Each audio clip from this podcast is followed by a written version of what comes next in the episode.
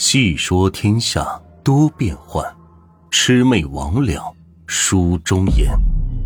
欢迎收听由暖玉演播的民间鬼故事。这期故事呢，就是山东农村离奇事件的最后一集了。这大家听了这么多，也知道这是由多篇个小故事组成的。如果大家喜欢这种类型的题材，可以跟暖玉在评论区里留言。这样暖玉就知道接下来该如何去做不同类型的鬼故事给大家分享了。好了，咱废话不多说。其实这集故事呢，没有得到一个靠谱的解释，也希望在这儿大家可以在评论区里给点意见。那个时候我十岁左右，我姐姐比我大一岁，她患有残疾，无法坐立行走。当时家里凑了几千块钱，就给她送去了青岛的一家。医院治疗，我妈当时就陪着我姐住院，我爸就带着我操持着家里，勒紧裤腰带为我姐姐节省医疗费。那个时候很多小伙伴买好吃的，我呢也只能看着眼馋，因为家里实在没有钱给我买零食吃。可好在的是，我姐姐康复效果比较好，经过四个月治疗，甚至可以在别人搀扶下行走了。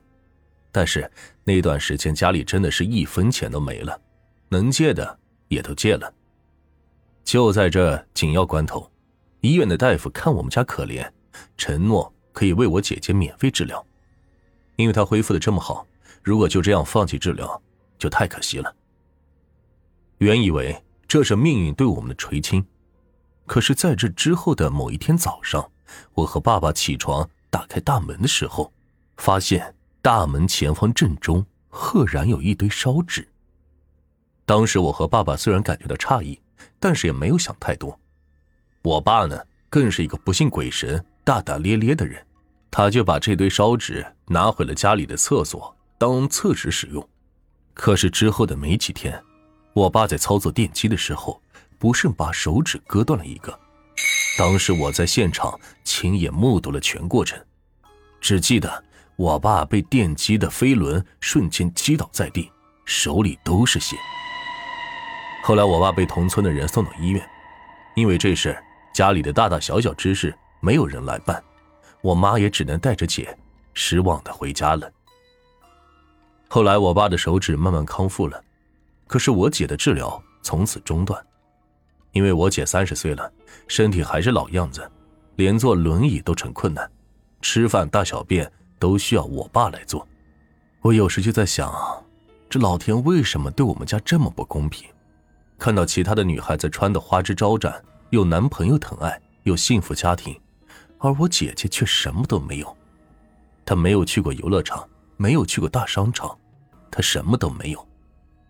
还有，当年那堆烧纸，是谁放在我家大门外正中的？为什么呢？这接下来要说的一个是关于机关蛇的一个事。我相信喜欢灵异故事的朋友们应该都不会陌生，因为很多人都讲述过关于他的故事，也有一些灵异小说中对他有所描述。我说的这件事不是发生在网络文化等如此发达的现在，因此并不是无中生有借题发挥。这件事情发生在上个世纪九十年代。那个时候还很少有电脑和网络，当然还没有当今炙手可热的那些小说，因此我可以确保这件事的真实性。事情的主人公是我初中二年级的同桌，安丘市慈埠镇新庄子村的大亮。那时候农村的男孩子们没有城里人的人民公园，也没有传说中的少年宫，更没有刺激的电子游戏机。一到假期，这唯一的娱乐方式就是和小伙伴们满村的跑玩这一棵树、一个草垛、一个沙坑，足以让孩子们玩上一整天。大亮和伙伴们在村里玩着追逐游戏，一群孩子跑着闹着。这玩着玩着，这几个孩子翻过一堵土墙，跳进了一户很久不住人的村民家里。那个时候的农村还有好多低矮的草房。这院墙和房墙都是用鸡垒砌的，房顶覆盖着麦秧。